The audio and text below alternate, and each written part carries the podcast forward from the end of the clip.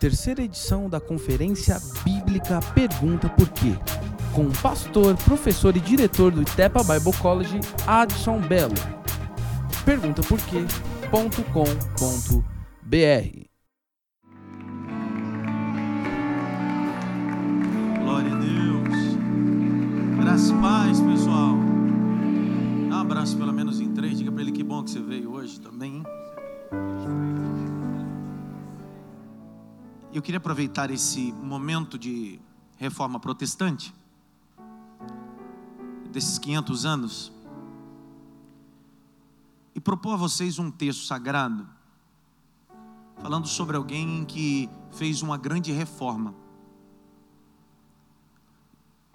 E o meu desejo ao termo dessa explanação bíblica é que possamos ter a maturidade e a responsabilidade de sermos agenciadores de reforma. A reforma não vem só através de Martin Lutero, John Wycliffe, Zwingli, Jerônimo Savanaiola. A reforma vem muito bem antes do que isso. Desde os textos véteros testamentários, antiga aliança, existem homens lutando por reforma. E eu quero falar de um homem chamado Ezequias, que está em 2 Reis, capítulo 18.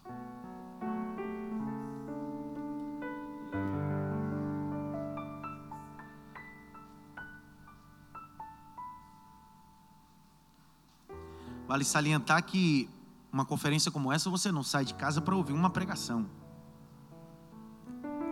É muito mais que uma pregação, um ensinamento.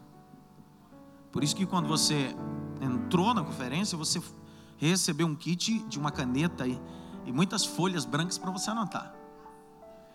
Então não perca a oportunidade, anota mesmo, rabisca mesmo, escreve. Vai ser muito importante.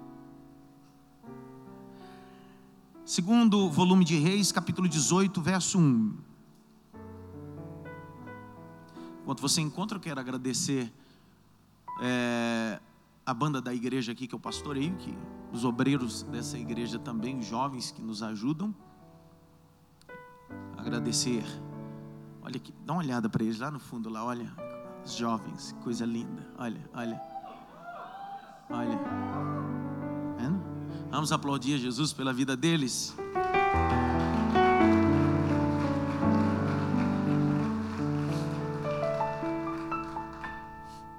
Verso 1. Sucedeu que ao terceiro ano do de Oséias, filho de Elá, rei de Israel, começou a reinar Ezequias, filho de Acás, rei de Judá. Tinha 25 anos de idade quando começou a reinar, e 29 anos reinou em Jerusalém. Era o nome da sua mãe, Abi, filha de Zacarias. E fez o que era reto aos olhos do Senhor, conforme tudo o que fizera Davi, seu pai. Pega a caneta, circula a expressão do verso 3. Davi, seu pai. Davi, seu pai. Verso 4. Estirou, tirou os altos e quebrou as estátuas, deitou debaixo dos bosques, fez em pedaço a serpente de metal que Moisés fizera, porquanto até aquele dia os filhos de Israel queimavam incenso e chamavam ela de Neustã. Circule Neustã. Neustã.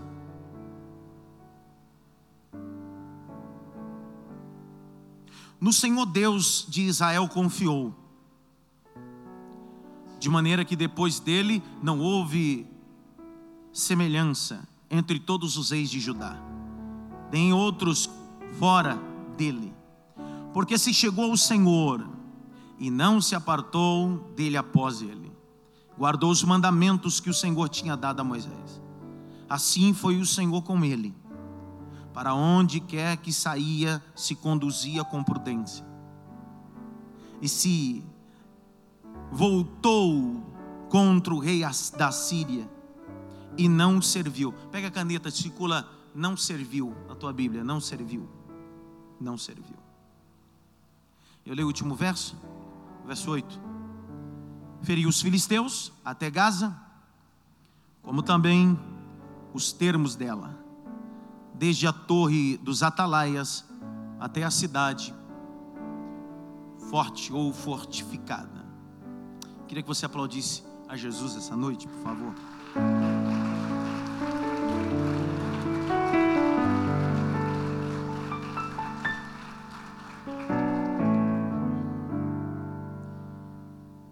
A monarquia de Israel tem algumas cerejas importantes inseridas tanto no primeiro volume, como no segundo volume de Reis, como no primeiro volume de Crônicas e o segundo volume de Crônicas.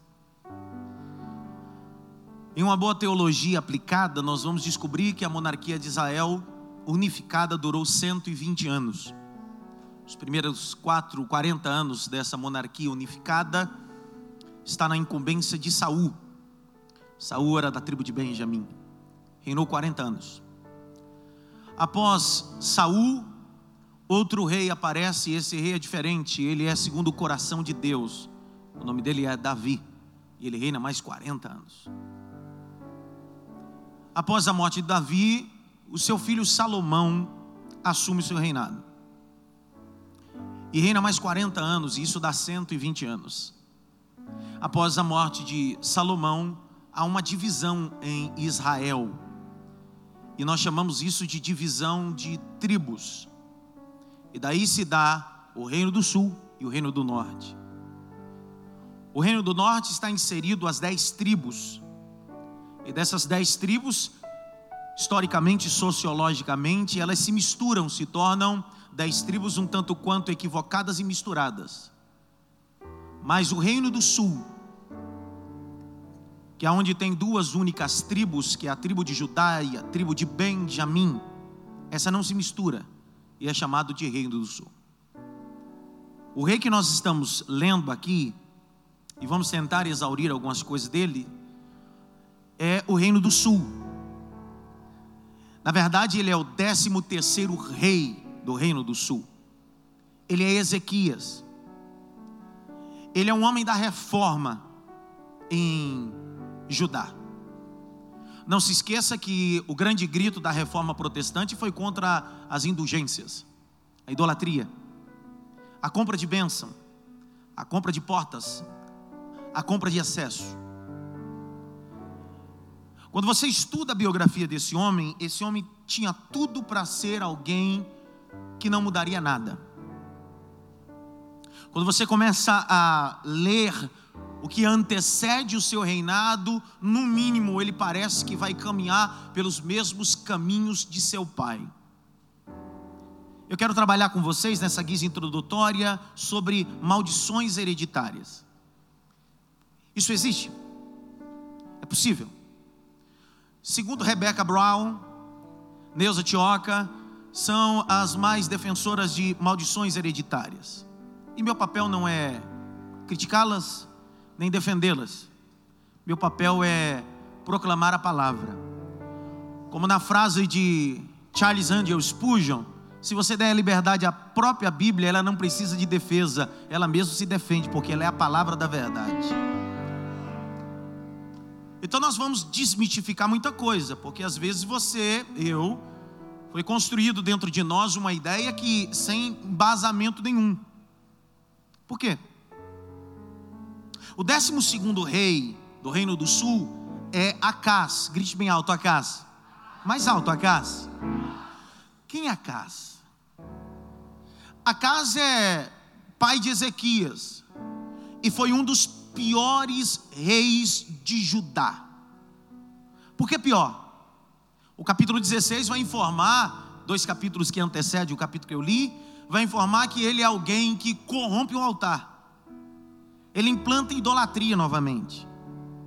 Na verdade, a adoração monoteísta é destituída e ele começa a estabelecer uma adoração que nós chamamos de adoração politeísta. A casa era alguém que no mundo espiritual havia corrompido a adoração e nós chamamos isso de prostituição da adoração. Mas isso não é só o ruim, vai piorando. O capítulo 16, verso de número 2, vai dizer que ele não fez o que era reto aos olhos do Senhor. Aqui eu preciso abrir um parênteses. Não é porque você senta no trono que você tem direito de fazer o que quer. Não é porque você tem status e nomenclatura e cargo que você faz o que quer. A verdade da vida cristã é: quanto maior é o cargo, mais serviço você precisa prestar. Quanto maior nomenclatura você tem, mais porta para alguém você precisa abrir. Jesus é a prova disso, sendo ele filho de Deus e o Deus encarnado. Ao invés de receber os discípulos para lavarem os seus pés, ele decidiu lavar os pés daqueles que não mereciam. E é uma verdade.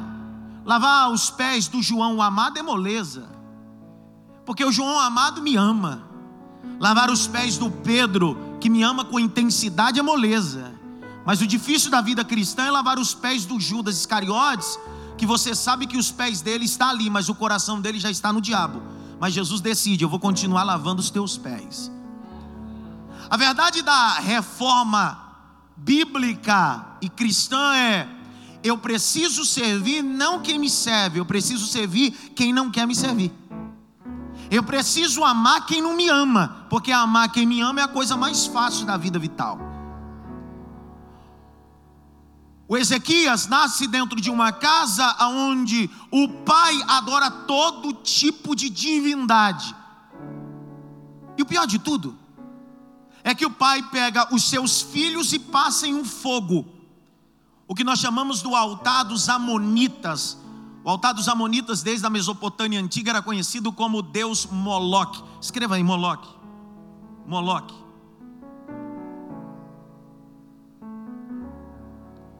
Olha o capítulo 16, verso 3. Vamos dentro da Bíblia, folheando comigo. 16, 3. Porque andou no caminho dos reis de Israel, até o seu filho fez passar pelo fogo, segundo a abominação dos gentios, segundo o que o Senhor lançara fora diante dos filhos de Israel. Então presta atenção, ele não só introduziu culto estranho, mas pegou os filhos e colocou no altar. É claro que você vai ler na sua Bíblia e vai dizer bem assim: não existe filhos aí, pastor. A palavra está no singular, é filho. Por isso que toda vez que você for ler a Bíblia, você precisa usar o que nós chamamos na teologia de exegese ou hermenêutica, a arte de interpretar e a arte de exaurir. Isolar um texto te fará no mínimo um herege de plantão. Como é que eu sei que ele não passa um único filho? Como é que eu sei que ele passa todos os filhos? Porque a Bíblia é a resposta de tudo. Abre comigo em Crônicas, por favor. Segunda Crônicas 28, 3.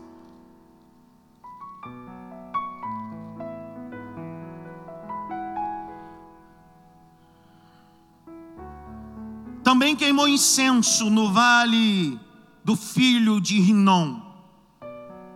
Queimou os seus seus o quê?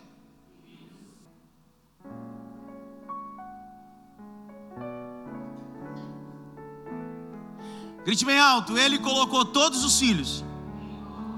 Mais alto, ele colocou todos os filhos no altar de Moloque.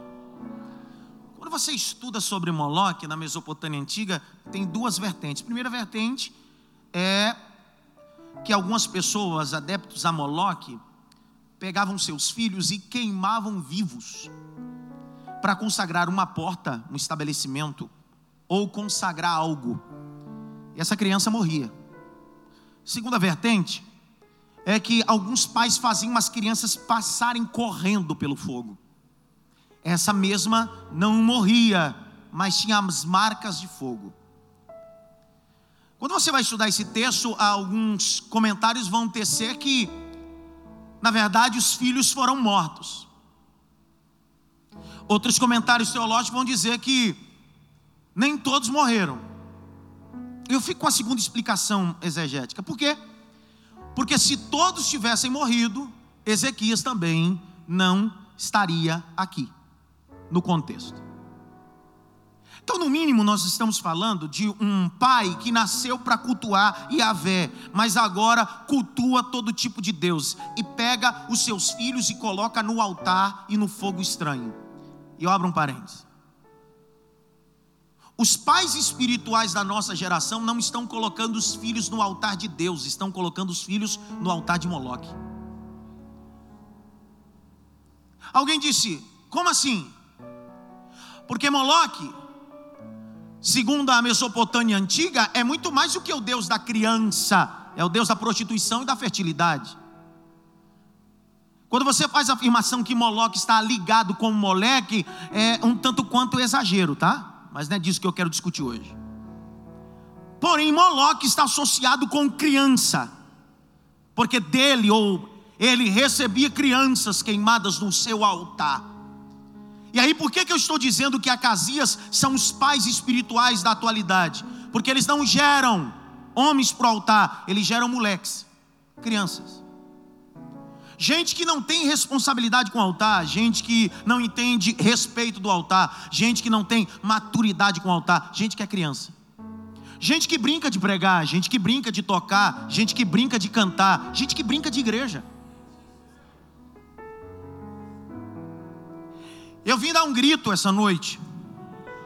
Meu grito é: eu não posso ser uma geração de Acás que gera filhos ao altar de Moloque. Eu preciso ser a geração de Abraão que coloca Isaac no altar e entende que ele desce de lá com a esperança. Jeremias 32, 35 e Jeremias 7, 31. Se você puder anotar, você anota e depois você lê. Jeremias 32, 35, Jeremias 7, 31. Deus vai se revoltar com a atitude de oferecer no vale de Ben-Rimon. Porque era no vale de Ben-Rimon que se oferecia e queimava crianças. Se você for pensar um pouco, esse Ezequias cresce no mínimo com uma maldição hereditária. Tinha tudo para ele ser o que não prestava. Tinha tudo para ele dar continuidade às más obras de seu pai. Na verdade, aperfeiçoar as más obras. Mas parece que a unção ou o espírito da reforma toma a mentalidade do rei Ezequias. E não o toma quando era velho, quando chega o momento dele assumir o reinado do reino do sul, ele começa uma reforma grandiosa.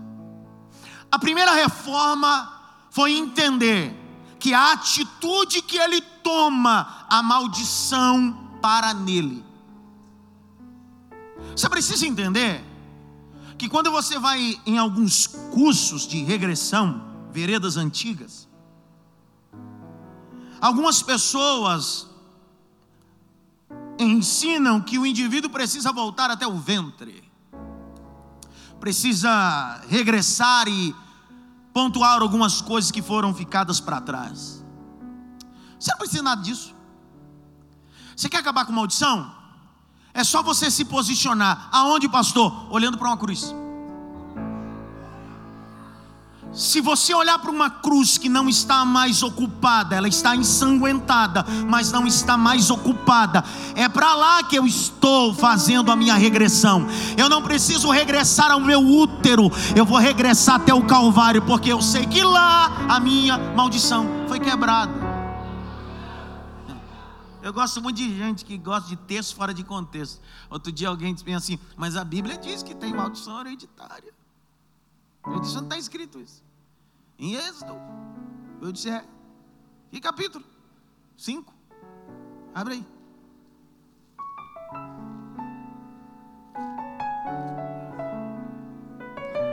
A pessoa disse, está escrito. Êxodo 25. Não te encurvarás a elas. Isso fala sobre a maldição hereditária que Acas e no mínimo que Ezequias havia adquirido. Tá? Não te encurvarás a elas e nem servirá, porque eu, o Senhor teu Deus, sou Deus zeloso, que visito a maldade dos pais dos filhos, até a terceira e quarta geração daqueles que me aborrecem. Aí ela disse: Está escrito, tá ou não está? Eu disse: Está. Vamos ler o próximo? E faço misericórdia em milhares aos que me amam e guardam os meus mandamentos. Enquanto a maldição dura terceira e quarta geração, a misericórdia e a graça dura milhares e milhares de gerações. Eu não tenho culpa se você acredita numa coisa que eu não acredito, eu prefiro ficar com a Bíblia. Porque eu entendi que a Bíblia não é só a parte A, tem a parte B.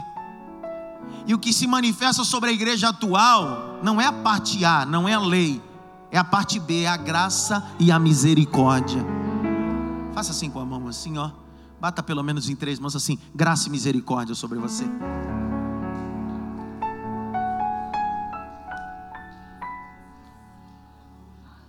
Passou, tem uma maldição hereditária na minha família. Meu avô se separou, meu pai se separou, e eu estou à beira da separação. Passou, tem uma maldição hereditária na minha família. O meu pai foi um falido, o meu avô foi um falido e eu estou me enveredando por esse caminho. O que, que eu devo fazer? Será que isso é um aurucubaca? Um encosto?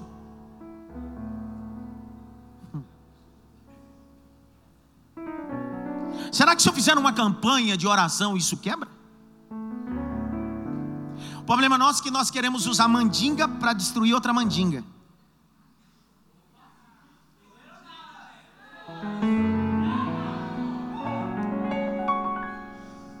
Poxa. 1 Pedro 4,10, não precisa abrir, diz assim: a multiforme graça de Deus. É multi, pastor Adalberto, não é uni. Não é porque funcionou com você que vai funcionar comigo. Não é porque o azeite que caiu na tua cabeça funcionou que vai funcionar na minha cabeça. Não é porque os quatro dias de campanha que você fez no monte funcionou com você, vai funcionar comigo. Não é porque você orou deitado no chão e funcionou com você que vai funcionar comigo.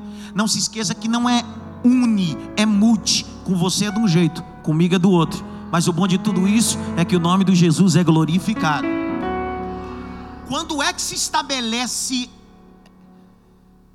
o que nós chamamos de misticismo? Quando isso que eu faço funciona e eu dou a receita para outro, com a esperança que vai funcionar com ele também. Exemplo: quem aqui foi criado no interior de São Paulo, no interior do Cangaço, sabe que lá não tem farmácia na esquina. Raridade. Quando você chega na casa dos parentes e você diz assim, mas eu acordei hoje com a dor na cabeça.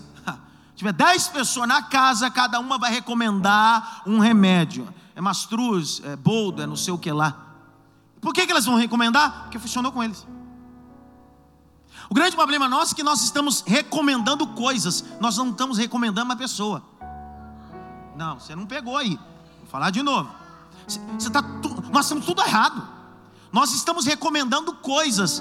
Nós estamos parecendo literalmente o século XVI. Nós estamos vendendo indulgência. Não é para recomendar coisas, é para recomendar a pessoa de Jesus Cristo. Completamente diferente. Na verdade, hoje, a igreja atual precisa de uma reforma e nem sem Martim Lutero conseguiria fazer uma reforma hoje. Nem sem. Eu estou dizendo com propriedade, nem sem Amadeu, nem sem Martim Lutero conseguiria fazer uma reforma atual. Porque hoje nós somos dotados de toda razão. Todo indivíduo se acha um teólogo. Até logo, né? Eu não sei se a internet facilitou ou piorou. Porque hoje o.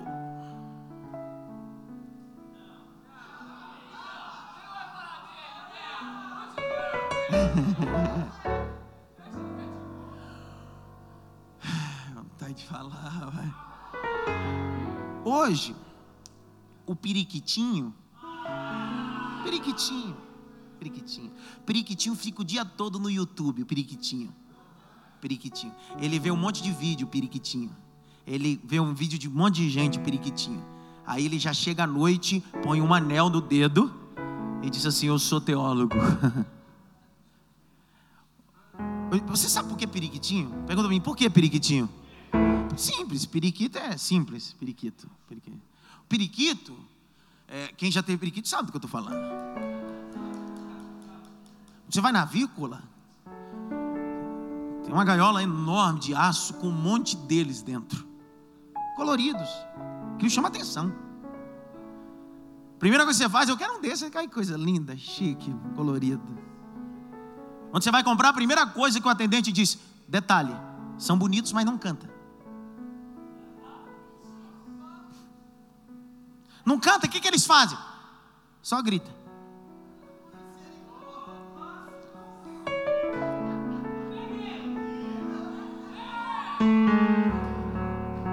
E nós somos cabeções, porque gente, nós compramos ele, colocamos na gaiola e ficamos todos os dias na esperança. Ele vai, vai cantar, vai cantar, mas todo dia ele nunca canta, ele só grita. Detalhe: quando você compra o periquito, você olha para aquelas gaiolas lindas de madeira, detalhadas. Aí você aponta assim: Eu quero aquela. Aí o atendente diz: Não dá. Por quê? Porque periquito, se você colocar numa gaiola de madeira, ele rói tudo.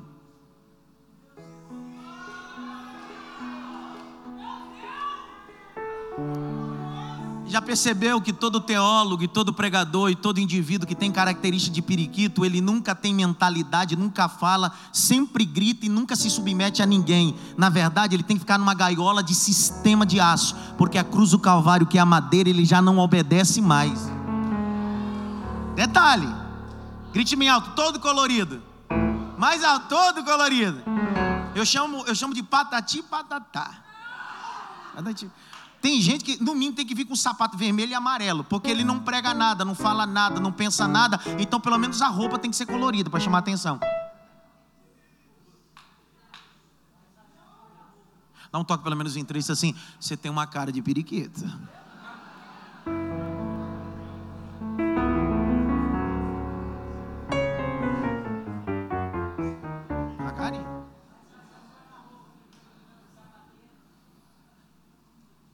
Carinha de periquitinho. E eu termino. A introdução. Esse Ezequias tinha tudo para ser um amaldiçoado. Mas a maldição para nele. Você leu comigo Êxodo 20, verso 6. Aqueles que guardam o meu mandamento. Então o que faz a maldição parar é a palavra. Uma das cinco solas é só a escritura, só a palavra. E não se esqueça, como foi dito ontem pelo professor Hernandes, que o Verbo se encarnou, o Logos, a palavra. Significa que quem quebra a maldição não é você, quem quebra a maldição é Jesus Cristo, porque Ele é a palavra. Abre comigo Ezequiel 18. Eu vou dar outro texto para ver se acorda. Tem sete dormindo. Raiva que me dá. Capítulo 18, versos 19 e 20. Pastor, mas eu aprendi que existe maldição hereditária. Existe. Existe. Se você não reconhecer a cruz. Mas no dia que você aceitou o sacrifício da cruz, a maldição quebrou ali. Acabou ali. Capítulo 18, verso 19. Se não falar nada, você vai ver agora. Mas dizeis: Por que não levará o filho à maldade do pai? É uma pergunta porque o filho fez juízo e justiça, e guardou todos os seus estatutos, e os praticou, por isso certamente viverá. Olha o 20: a alma que pecar, essa morrerá. O filho, o filho, o filho, o filho, o filho, o filho não levará a maldade do pai. Então o que meu pai foi, o problema foi dele. O que meu avô foi, o problema é dele. O que meu tataravô foi, o problema é dele. Eu quero saber de mim. Porque agora eu olhei para o altar. Eu olhei para a palavra. E declarei a palavra que é Jesus Cristo. E a maldição acaba na minha geração. Eu vi um glória, vou falar de novo. A maldição acaba na minha geração.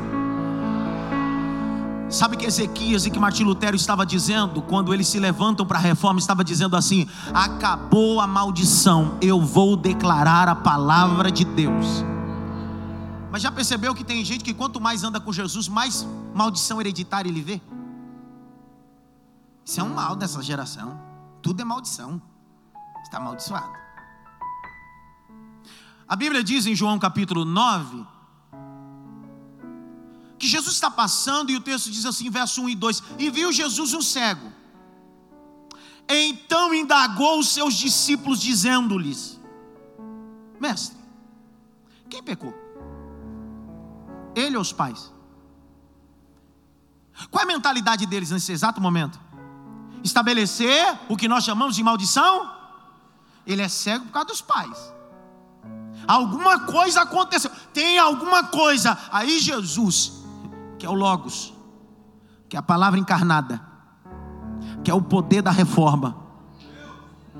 Jesus olha para os discípulos e imagina Jesus manietando a cabeça, não sabe de nada, inocente. Jesus olha para ele e diz assim: nem o pai pecou, nem ele pecou. Jesus estava dizendo, parafraseando: não existe maldição hereditária aqui. Por que não? Porque ele nem pecou nem o pai. Isso tudo aconteceu para que se manifeste nele as obras do pai. Então você está com toda a convicção achando que você está vivendo é uma maldição hereditária, mas Jesus está dizendo: tudo isso aconteceu para que através disso manifeste a minha obra, o meu poder, a minha misericórdia.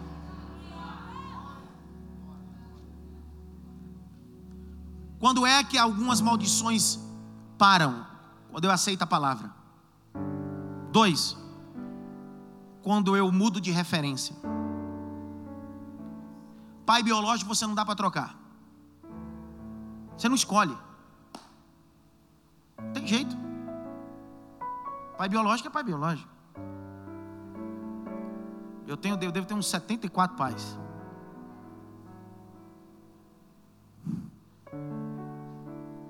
Tem alguém que tem pai? Sou eu. Tem pai biológico, pai não sei do que lá, tem pai tudo. Mas nenhum deles pode mudar a minha história. Só o que pode mudar a minha história foi a referência. Olha o capítulo 18, verso 3. Eu queria construir essa ideia com você. Olha só. E fez o que era reto aos olhos do Senhor, conforme tudo que fizera Davi seu. Quem é o pai de Ezequias? Quem é o pai de Ezequias? Mas aqui está dizendo que é Davi. Pai biológico você não escolhe mas referência espiritual e pai espiritual, escolha minha. Vou falar de novo, você pega isso daqui. Eu não escolho o pai biológico, você não escolheu. Por isso que a Bíblia diz que honra o teu pai e tua mãe. Não está dizendo se ele é bom ou ruim, tem que honrar, não tem jeito. Agora, a referência espiritual é escolha minha. Então Ezequias estava dizendo bem assim: o meu pai biológico, Acas, foi alguém mau aos olhos do Senhor e no altar mas eu não vou andar conforme os seus passos. Aí o texto diz: E ele olhou para os caminhos e os passos de Davi e disse: Eu quero me parecer com Davi. Se parecer com Davi, Kleber, não é ser alguém infalível. Se parecer com Davi, é alguém que erra, mas entende que a misericórdia de Deus se manifesta em tudo não está dizendo, eu quero me parecer com Davi, que é alguém que não erra. Pelo contrário, Davi errou. Mas ele está dizendo, ele erra, mas ele não sai do endereço do altar. Pergunta por quê, vai. Não, fala sério, pergunta por quê. Quando você lê o capítulo 17, você vai entender. Acas fechou a porta do templo. Acas proibiu o culto a Jeová, a Yahvé. Já Ezequias, quando ele assenta no trono, ele abre a porta do templo. O culto voltou. A adoração voltou. Ninguém entendeu nada. Você entende porque o pai espiritual dele é Davi? Porque enquanto o pai biológico não quer igreja, não quer sacrifício, não quer adoração, não quer templo, ele disse assim: já o meu pai espiritual compôs um dos mais belos salmos. Alegrei-me quando me disseram: vamos à casa do Senhor. quando vai nos esvairindo o prazer de estar no templo ou na casa ou em reuniões, como dizem Hebreus, que é costume de muitos se saírem das reuniões, é porque eu estou me tornando espiritualmente uma casa.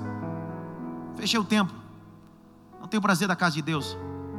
Não tenho prazer do culto. Capítulo 18, verso 4 ele começa a derrubar os altares estranhos. Grite bem alto: altares estranhos. Mais alto: altares estranhos. Nós estamos vivendo um grande mal. Pergunte qual? Culto à personalidade. Escreve isso, por favor. Escreve: culto à personalidade. O que é que nos motiva a vir ao culto? O pregador? O cantor? ou Jesus?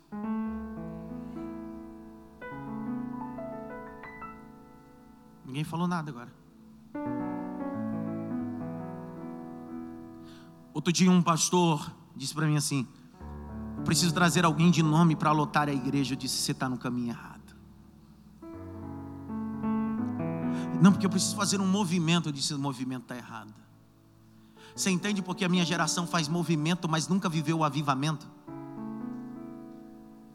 Tem muito movimento, mas pouco avivamento. Charles Spurgeon dizia uma frase: se você estiver em avivamento ou vivendo um avivamento, o seu vizinho saberá. Não por causa do barulho, mas pela vida que você tem com Deus. Avivamento não são os barulhos de cultos que nós temos aqui barulhentos. Avivamento é quando você transita em ruas, em avenidas e alguém diz bem assim: ali vai uma mulher de Deus. Ali vai um pequeno Cristo, ali vai um pequeno Cristo, ali vai um cristão. O último altar a personalidades que nós levantamos é assim: nós somos os piores. Pergunte por quê? Porque nós mesmos levantamos e nós mesmos derrubamos. Eu disse lá na fazenda. Há três, quatro anos atrás, o cara do momento, que para ter uma agenda com ele, era uma briga de um ano, um ano e meio para trazê-lo em qualquer evento. Se ele fosse cantar num culto fúnebre, não tinha espaço no cemitério. Qual era o nome dele? Qual é o nome dele? Thales Roberto. Um príncipe. Homem de Deus. Passou por quê? Você não viu o que ele declarou? Eu vi o que ele declarou publicamente. O que você declara nas escuras? Porque é muito fácil acusar os pecados públicos e continuar escondendo os pecados ocultos que você e eu temos que são piores. Ninguém falou nada. O erro de tudo aí não é foi o Thales. O erro tudo aí foi nosso porque nós colocamos ele no lugar que não deveria ser colocado. Então, se tem alguém que deveria ser perseguido e criticado na rede social, não deveria ser o Thales Roberto, deveria ser a igreja. Porque todo indivíduo que levanta um ídolo, e na hora que esse ídolo não satisfaz e não socorre mais, eu destituo esse ídolo, ele já não me serve mais. Você lembra em Êxodo capítulo 32 até o capítulo 34? O Moisés demora para descer do monte. Lembram disso, sim ou não? Quando ele demora, o que, é que o povo vai até Arão e diz para ele o que? Nos construa um Deus. Não foi um bezerro, um Deus. O que eles queriam não era bezerro, o que eles queriam um Deus. O problema não é o bezerro, é que o bezerro para você já é Deus só porque alguém demorou de fazer ou te atender. Ninguém entendeu nada. Quando Deus demora a fazer alguma coisa, quando Deus demora a nos socorrer, na mesma hora nós construímos alguma coisa para substituir Deus. E a grande braveza de Deus foi sempre essa: não fui eu que vos tirei do Egito com mão forte. Porque a nossa mentalidade é idólatra nós construímos ídolos, mas o Ezequias está dizendo: vamos acabar com o culto a personalidades, vamos acabar com a idolatria. Não confunda idolatria com honra, tá? Princípio da honra precisa ser exercido. Grite bem alto: honra. Mais alto, honra. O problema nosso é que a gente confunde honra com idolatria. Ou confunde idolatria ou honra com bajulação. São duas coisas distintas. Quem te bajula não te honra. Quem te bajula quer ter vantagem do que você tem. Mas quem te honra não quer nada do que você tem. Esse é o princípio básico. Ninguém falou nada. Capítulo 18, verso de número 4. O Ezequias encontra uma coisa escondida no meio do culto. Pergunta para mim o que? Olha o verso 4. Ele encontrou no meio do culto de Judá uma serpente de bronze. Você está preocupado com bezerro de ouro, mas tem serpente de bronze. O problema não é o bezerro, o problema é a serpente.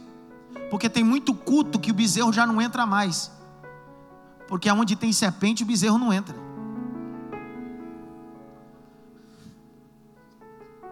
O bezerro ainda tem uma imagem inofensiva, mas a serpente, não. Números 21 vai falar sobre a construção desse bezerro, e está escrito onde você está lendo aí, que ele encontra essa serpente de bronze, que é a mesma que Moisés havia construído em Números 21, mas para uma, uma situação específica. Por que, que nós pegamos coisas específicas e doutrinamos isso? Fazemos de experiências específicas em doutrina, em manual. Deus disse: construa a serpente, e é para essa ocasião específica. Sabe o que eles fizeram? O negócio é o seguinte: se funcionou, vamos guardar.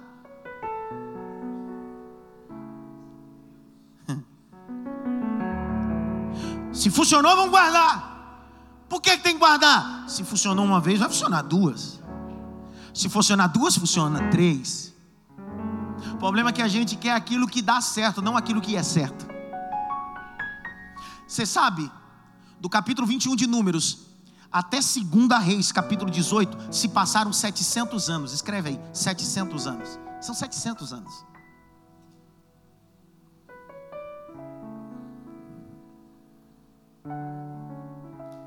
São 700 anos. Presta atenção. Quando Deus bradava, eles pegavam a serpente e colocavam escondidinha. Quando Deus demorava de fazer, o que, que eles faziam? Traz a serpente de volta. E o grande problema num culto que o centro do culto é serpente, você não copia aquilo que você ouve, você copia aquilo que você vê. Ninguém entendeu nada. Por isso que a nossa igreja atual, nós parecemos muito mais com serpente do que com cordeiro.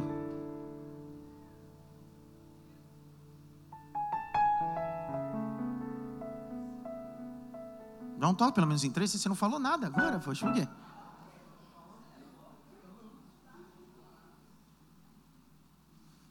O que você visualiza é aquilo que você copia. Aquilo que você visualiza é aquilo que você é aquilo que você copia. Então, o centro do culto deles, quando Deus não atendia, era a serpente. Aquilo que você visualiza é aquilo que você copia. Não se esqueça que dentro de nós, todos nós temos um resquício de pecado. E o resquício de pecado é se parecer com a serpente. Porque é a serpente que entra na mente de Eva e faz a Eva sair. Mas ela está visualizando. É tão verdade isso que quando Moisés está com um cajado na mão, Deus diz para ele: Moisés, o que, é que você tem na mão? Até aquele dia ele achava que era uma vara de madeira, mas mal sabia ele o que era aquilo de verdade. É uma vara? Não, não é uma vara. É sim? Não é. É sim. Então joga no chão. Virou no quê? Não virou. Já era.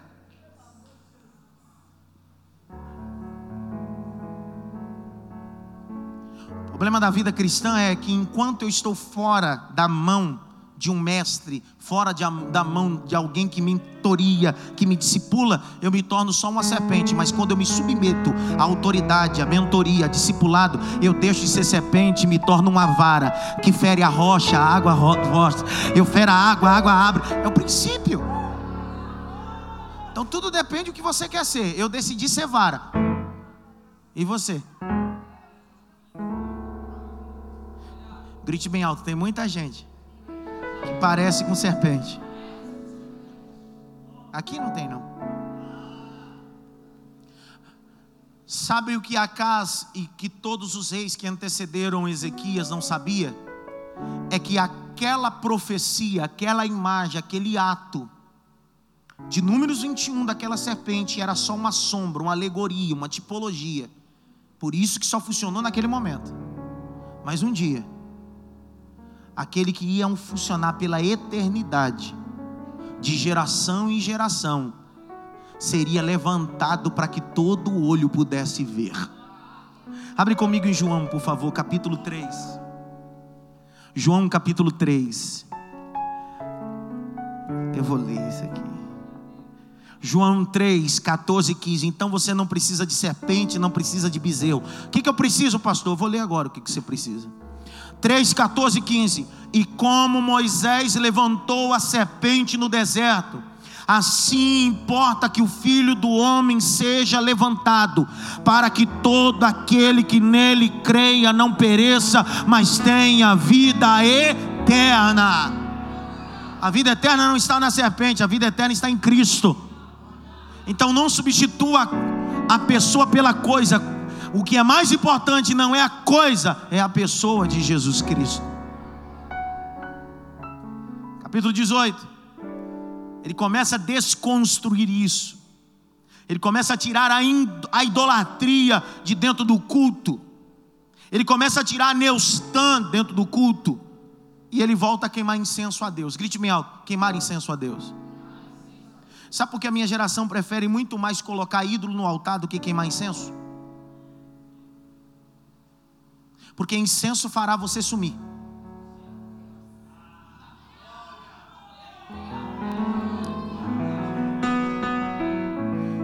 Por que, pastor Noé, por que, que os nossos cultos têm muito mais Neustã e menos incenso? Porque se tiver incenso, não precisa de Neustã, ela não aparece. Como assim? A Bíblia diz que quando o sumo sacerdote entrava no Santíssimo Lugar, ele ia até um altar que nós chamamos altar de incenso. Três especiarias eram queimadas lá: estorac, onixa e gálbano. O texto diz que ele tinha um incensário móvel. E ele começava a queimar incenso, o incenso dos perfumistas. E ele queimava até aquilo produzir tanta fumaça, mas tanta fumaça, que ele entrava dentro da fumaça e ele podia entrar pelo véu, ir até o Santíssimo Lugar, chegar em cima do propiciatório e voltar. Mas se nesse inteirinho a fumaça acabasse, Deus mataria ele. A nossa igreja não precisa de Neustan, a nossa igreja não precisa de ídolos, a nossa igreja precisa fabricar fumaça, a nossa igreja precisa voltar a orar precisa voltar a adorar, precisa voltar a jejuar. Precisamos urgentemente voltar aos nossos devocionais. Precisamos urgentemente nos preocupar a viver uma imersão bíblica. Por quê? Porque nós queremos muito mais Deus do que fumaça.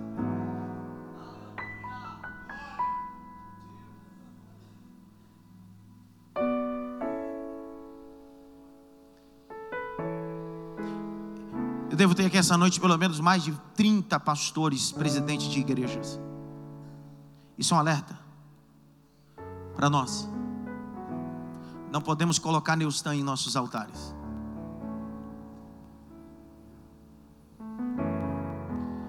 O que os nossos altares precisam é de fumaça, não de Neustan. Volte a queimar incenso. Volte a fazer fumaça Volte a orar. Volte a orar, volte a jejuar. A sua vida de devocional acabou, sua vida de jejum acabou. Então volte a jejuar. Volte. Curva sua cabeça. Fale com Deus.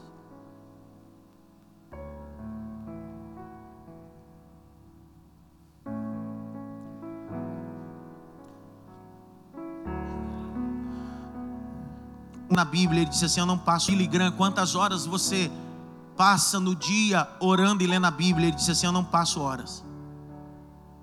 E perguntaram o entrevistador a ele: Por que, é que você não passa tantas horas lendo a Bíblia e orando? Ele disse: Porque eu estou acostumado a fazer isso todos os dias e todas as horas. Quando nós perdemos o tempo de devocional, quando nós oramos, queremos perder o tempo que não investimos mais. Ezequias se levanta, abre o templo e volta a adorar. E no capítulo 19, Senaqueribe manda uma carta para ele. Senaqueribe manda? Manda o quê? Uma carta. E quando manda uma carta, capítulo 19, diz para ele bem assim: Eu vou passar por cima de você, vou arrebentar você, vou arrebentar teu reinado.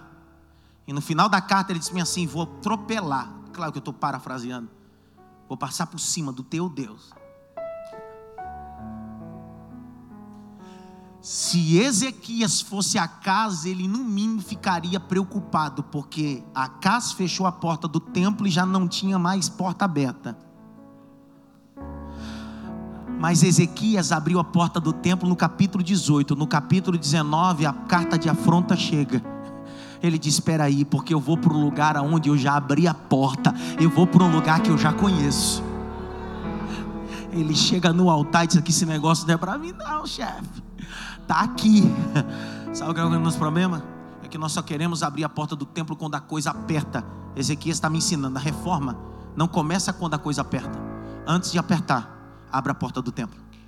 Antes de apertar, volte a orar. Antes de apertar, volte a jejuar. Quando você abre a Bíblia, no capítulo 6 de Daniel, você vai perceber que um edito foi estabelecido. E o edito foi o seguinte: aquele que se prostrar diante de outro Deus estranho, esse deverá ser lançado em uma cova de leões. Daniel, vai para o quarto, é o mesmo quarto, o mesmo ambiente. Se fosse eu ou você, nós dobraria a oração, intensificaríamos a oração, sim ou não? Mas o texto está dizendo assim: e entrou Daniel no seu quarto, abriu a janela para Jerusalém, como costumava fazer dobrou os joelhos e orava e dava graça três vezes ao dia, como costumava fazer. Sabe o que ele está dizendo? O problema não vai fazer eu orar mais, eu vou continuar fazendo o que antes eu fazia. Mas a minha pergunta é: se eu não faço? Por isso que tem algumas, algumas pessoas que precisam viver eternamente dentro da cova dos leões. Porque só assim para ele orar. Mas isso é a, é a coisa mais medíocre da vida cristã. Você não precisa de uma cova para orar. Você não precisa de uma cova para jejuar.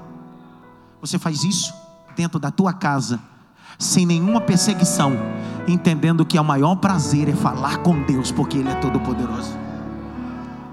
Ele vai clamar, capítulo 19 vai dizer que o Senhor olha a oração dele e o Senhor faz descer no arraial dos assírios um anjo. Quantos anjos? Um anjo um. Um anjo da destra da majestade de Deus desce a favor de Ezequias, e quando desce contra os inimigos, fere 185 mil. Meu querido, um anjo feriu 185 mil soldados assírios, só porque Ezequias entendeu que o endereço da reforma é no altar da oração. Reforma não se faz com teologia falada, reforma se faz com teologia, orada. Eu preciso orar e viver a teologia. Quando você vai estudar a história de John Wycliffe, você vai perceber que John Wycliffe foi o grande pensador da reforma protestante, mas antes de ser o pensador, foi alguém que vivia uma vida de oração. Quem é crente aqui há pelo menos 15, 20 anos sabe do que eu estou falando. Os cultos mais poderosos que mais enchiam na igreja, quais eram os cultos? E hoje? Hoje existe temática para culto para tudo, mas só não existe temática para culto de oração. Porque não é atrativo. Não chama atenção. Pergunta por quê? Porque nós trocamos igreja o shopping. Nós estamos preocupados em servir o povo, mas na verdade nós precisamos pegar o povo para que eles entendam que eles precisam servir a Deus. E o caminho para o final. O capítulo de número 20, o texto vai dizer que Ezequias adoece. Ezequias faz o quê? Ele adoece. Minha pergunta: por que, que ele adoece? Porque Ezequias adoeceu. Por que, que Ezequias adoeceu? A Bíblia vai dizer, em Crônicas, que Ezequias reinou 29 anos. Quantos anos? Quando você pega Crônicas, você vai ler lá em Crônicas, está escrito assim: E no 14 ano do seu reinado, tirou Ezequias o ouro da porta do templo.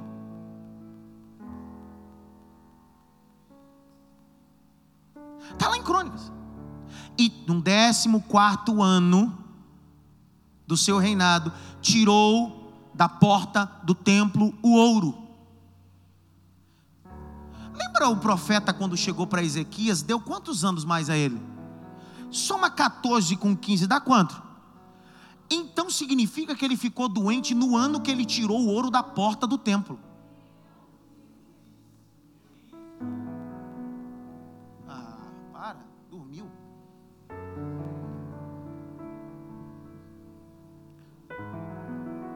Não se esqueça que há um edito exegético que no templo do Senhor e na casa de Deus não se tira nada.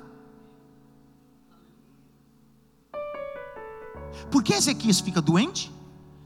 Porque ele toca naquilo que não é para tocar. Por que, que o rei Asa ficou com trombose? Porque tocou naquilo que não era para? Minha pergunta está aí. Cuidado porque você está encabeçando uma reforma, mas você não tem direito de tocar em tudo. Não se esqueça que da porta para fora você tem poder e autoridade, mas da porta para dentro você não pega nada, você não domina nada e você não é nada. A úlcera de Ezequias manifesta no 14 ano do seu reinado. O texto diz que o profeta diz a ele assim: põe a tua casa em ordem, tivá, no hebraico, põe a tua casa em ordem, organiza, grite bem alto, eu preciso, mais alto, eu preciso, organizar. É interessante isso. Quando você aponta para isso, organizar, o que você pensa? Arrumar uma casa, sim ou não? Mas vale ressaltar que no capítulo 20, quando Ezequias fica doente, ele nem pai ele é ainda. Ele não tem filhos. Capítulo 20 de Reis, ele tem 39 anos. Quantos anos? Ele tem 39 anos. Ele não tem filhos. O que Deus está dizendo não é organiza os teus filhos, organiza a casa. Que casa?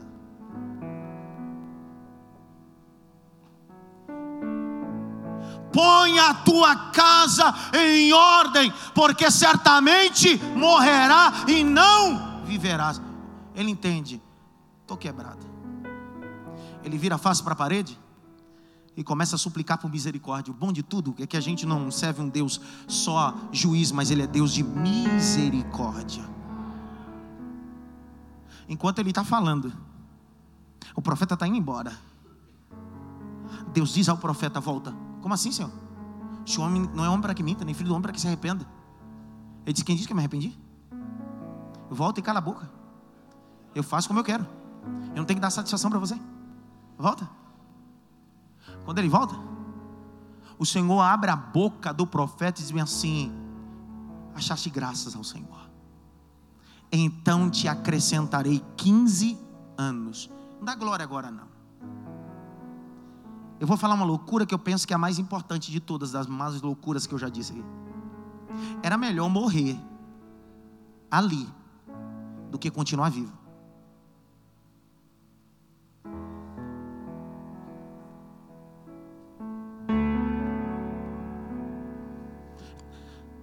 Segue um, um conselho de um pastor batista de Limeira, um grande reverendo, que ele diz bem assim: quando você estiver num leito de morte, não peça para Deus te curar. Peça para Deus fazer a sua vontade. Porque é possível Deus te curar, mas a vontade dele era que você já caminhasse com ele na eternidade. E se ele fizer a sua vontade, é possível você nunca mais andar com ele na eternidade. No 14 ano ele é curado, grite bem alto, curado. Mais alto, curado. Ele se levanta, pega chagas. Capítulo de número 20, vamos lá. Verso 7. E disse mais Isaías: Tomai uma pasta de figo. E tomaram, puseram sobre as chagas, e ele a sarou. Verso 12. E naquele tempo enviou Merodach a Baladã, filho de Baladã, rei da Babilônia, cartas e presente a Ezequias, procurando ouvir, ouvira que Ezequias tinha estado doente. E Ezequias lhe deu ouvidos, lhe mostrou toda a sua casa do tesouro, a prata, o ouro, as especiarias, os melhores ungüentos, e a casa de armas, e tudo quanto achou no seu tesouro, coisa nenhuma houve que não lhe mostrassem em sua casa, nem tudo o que seu domínio. Verso 14. O profeta tinha acabado de ir embora. O profeta veio e disse: Vai morrer. O profeta foi embora. O profeta voltou de novo e disse assim: Vai viver. O profeta está indo embora. Aí o profeta volta agora. Ele disse: Você está de brincadeira. Está brincando. Verso 14. Então o profeta Isaías veio a Ezequias e lhe disse: O que disseram aqueles homens? De onde vieram a ti? E disse Ezequias: De um país remoto vieram aquele povo da Babilônia. Vale ressaltar que nessa época a Babilônia era uma pequena, no campo econômico e de ameaça pequeno demais. Verso 15: E disse ele: Que viram em tua casa? E disse o rei Ezequias: Eu mostrei tudo. Eu abri todas as portas, eles entraram. Está na benção. E quanto a minha casa viram, coisa nenhuma nos meus tesouros que eu não tenho mostrado. Verso 16. Então disse Isaías a Ezequias: Ouve a palavra do Senhor, ouve a palavra do Senhor, ouve a palavra do Senhor.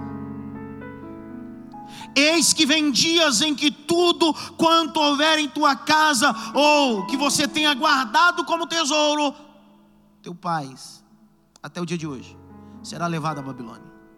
Não ficará coisa alguma disso, Senhor. Olha o verso 18. E ainda os teus filhos, e ainda os teus, ainda os teus, mas ele não tem filho. Ele não tem filho aqui. Quem é o sucessor dele é Manassés, e Manassés está no capítulo de número 21. Olha lá o verso 1. O filho de Ezequias, o Manassés, que é o primogênito, assume o reinado com quantos anos? Então ele nasceu em que período? Se ele morre naquele período, ele ia morrer sem filho, mas ia morrer em Deus. Mas Deus fez o pedido de Ezequias, mas ao invés de gerar um filho, ele gerou um monstro. Porque Manassés não se parece com Ezequias, se parece com Acas, o avô. O que eu faço agora você não entende, então para de relutar. Eu quero entender, não preciso entender. É melhor morrer do jeito que está, ao invés de gerar um monstro para a sociedade. Está escrito. Verso 18: E ainda até os teus filhos que procederão de ti, e que tu gerares, tomarão para serem eunucos no espaço do rei da Babilônia. Verso 19, eu gosto dessa expressão. Muito crente pentecostal usa essa expressão, muito forte. Tem lugar que eu vou pregar, acabo de pregar, o pastor pega o microfone e diz assim: Boa esta palavra.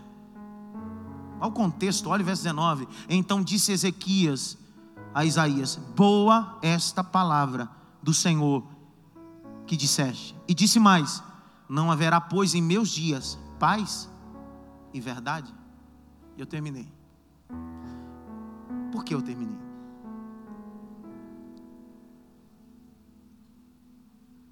Ezequias tinha tudo para terminar muito bem. Mas para a geração dele, ele foi o melhor. Grita bem alto, melhor. Mas o que ele deixou para a próxima geração? O pior. Vou repetir. Para a geração dele, ele foi o Mas o que ele deixou para a próxima geração? Minha pergunta: você é o melhor de Deus nessa geração, mas o que você vai deixar para a próxima? Um monstro?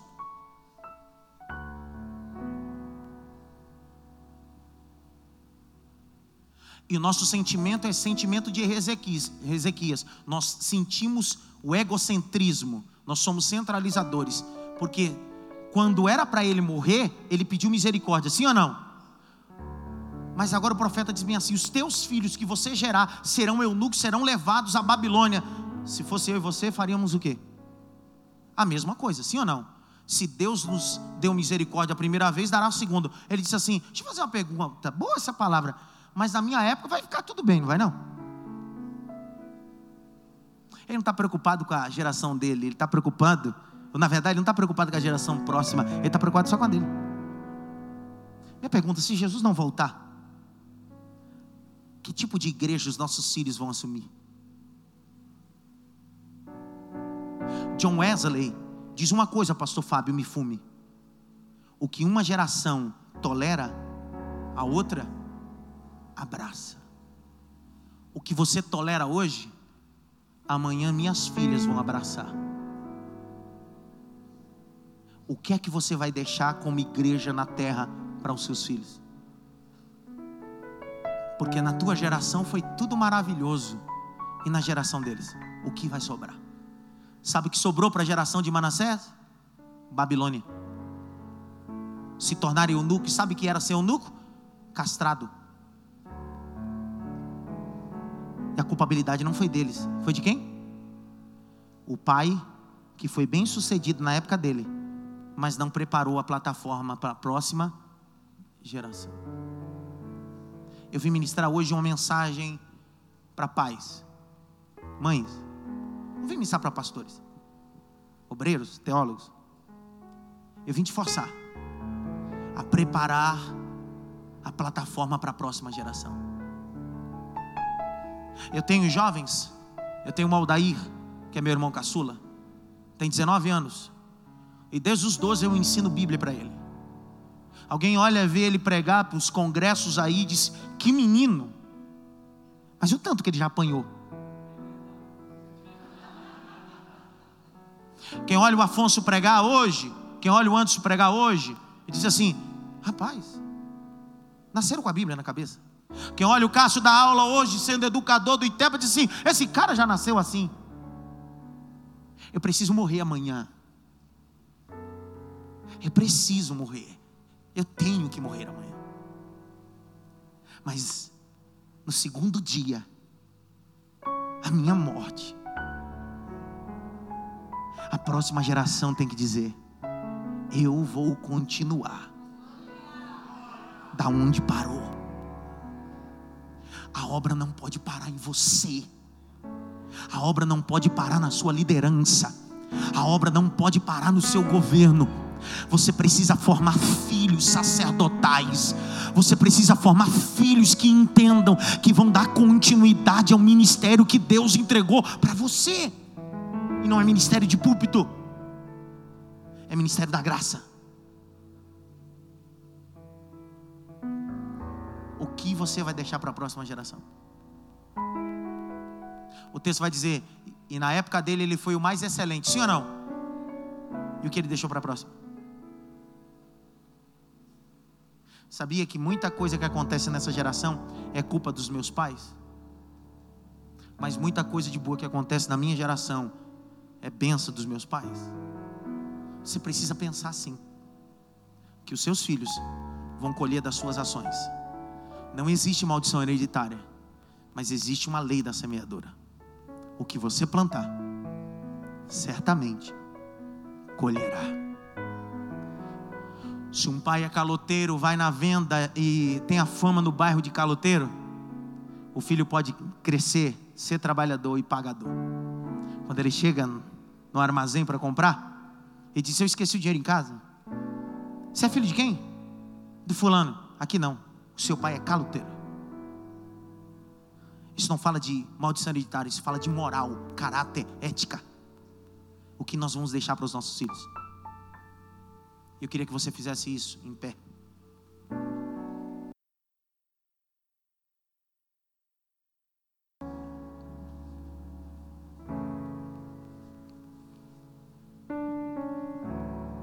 Por que, que houve o cativeiro babilônico? Por quê? Vamos lá, pessoal, por quê?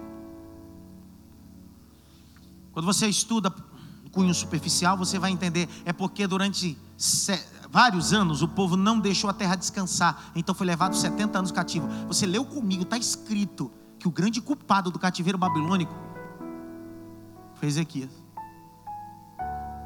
Você sabia que você pode ser o culpado do exílio da próxima geração?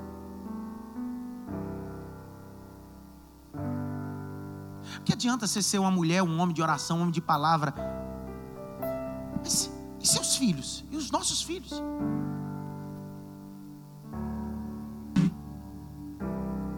Você precisa entender o que o diabo quer de nós não é o nosso ministério, nem o seu diploma. Ele quer teus filhos. Segunda Reis, capítulo 4. Os credores bateram na porta e disseram bem assim: Eu não quero tua casa, o que você quer? Os dois filhos. Você lembra quando o faraó disse a Moisés: Faz assim, leva o povo, mas deixa os filhos. O que o diabo quer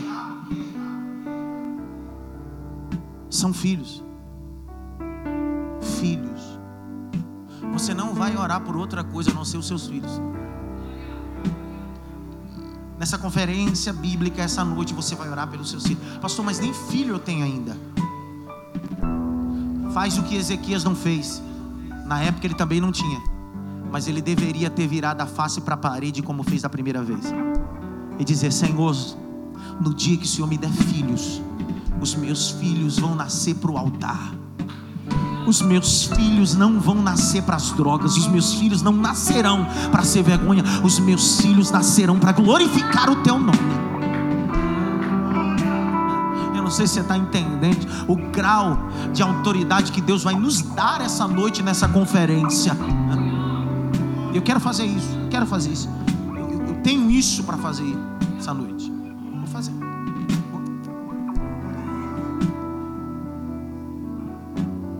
Nós somos descendentes de quem? Espiritualmente. De quem? Então, se eu sou descendente de Abraão, eu preciso imitar o que Abraão fez. Lugar de colocar filho, não é em frente o PlayStation. Lugar de colocar filho o Senhor disse para Abraão: Abraão, 22 do Gênesis, sim, Senhor, pega o teu filho. Para onde eu devo levar? Para um resort? Para Disney? Não, Abraão, dessa vez não. Eu estou te pedindo para que você coloque ele no altar, porque é o lugar que ele deve estar.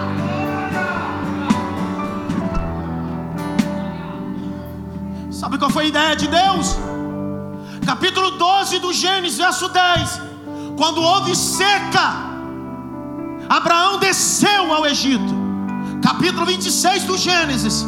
A segunda geração de Abraão. E então houve fome na terra. E Isaac não desceu ao Egito. Por quê? Porque o pai disse: Filho, não cometa o erro que eu cometi. Não desça e não saia do lugar, meu filho. Eu vou morrer, mas continua esperando em Deus, porque Deus vai visitar a sua terra. Aí o texto diz assim, Gênesis 26: E habitou Isaac naquela terra, e semeou Isaac naquela mesma terra, e naquele mesmo ano colheu cem vezes mais. O que vamos deixar para a próxima geração? Se você morrer agora, que a próxima geração vai adquirir? Que você viesse à frente até o altar. Entregar seus filhos no altar. Queria que você viesse até a frente. Puxa essas cadeiras para trás. Pode encostar aqui. Pode encostar.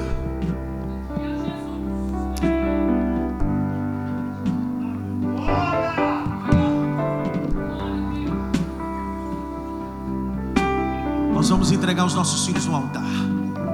Todos. Pastor, mas eu não tenho filho. É, continua com esse sentimento egocêntrico, que é o mesmo de Ezequias, que ele não tinha. Continua com esse sentimento, dizendo: o problema não é meu, nem filho eu tenho. Continua. Continua.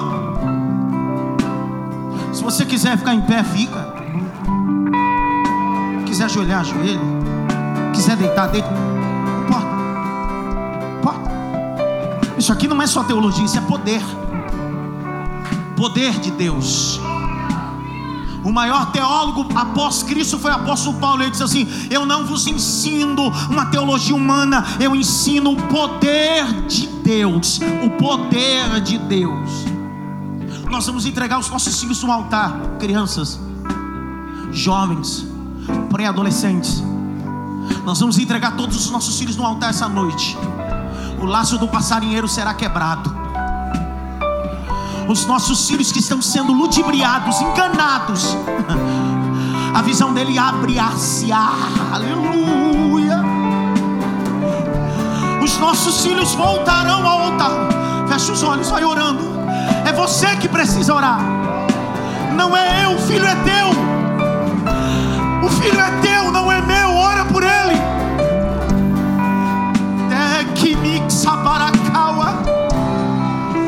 Acende essa luz.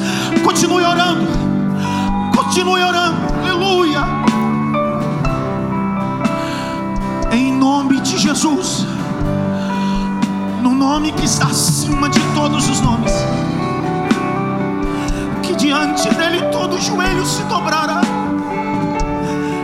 Toda língua confessará que ele é o Senhor.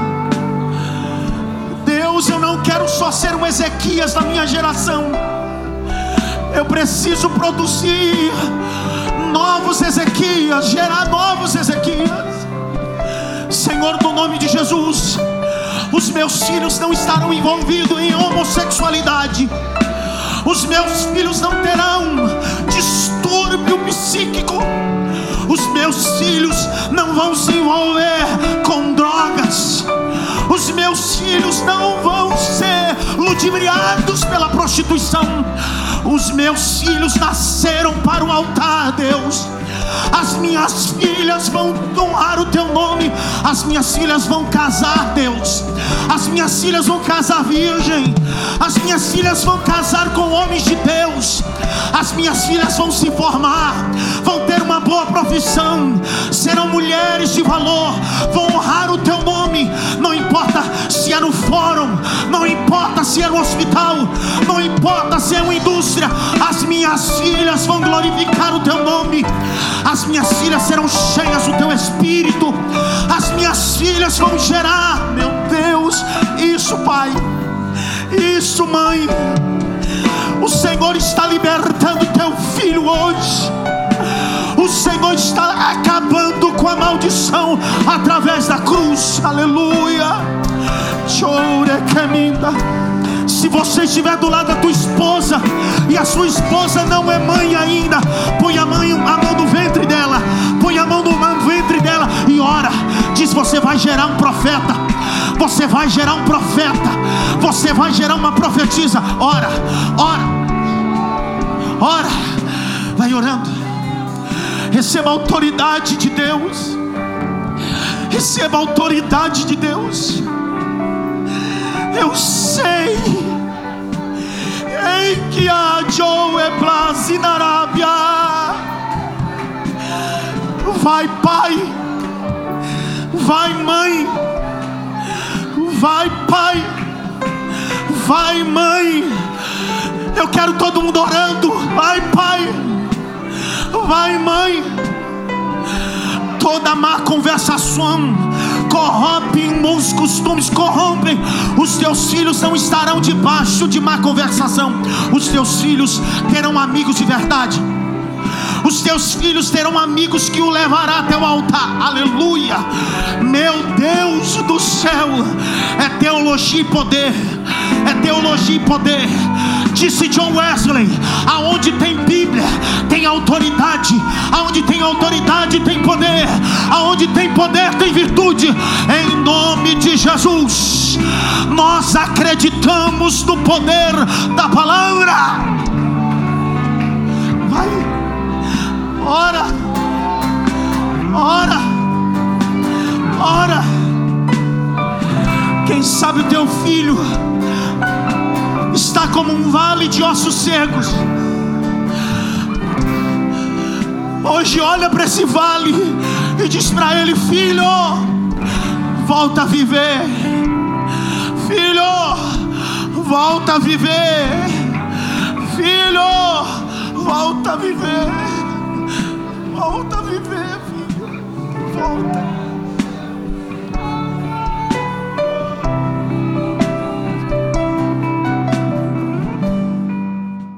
Pergunta por quê, por quê, pastor? Pergunta por quê, por quê, pastor? Pergunta por quê, por quê, pastor? Pergunta por quê, por quê, pastor? A Bíblia é a resposta de tudo, a resposta de tudo está na Bíblia. Pergunta por quê?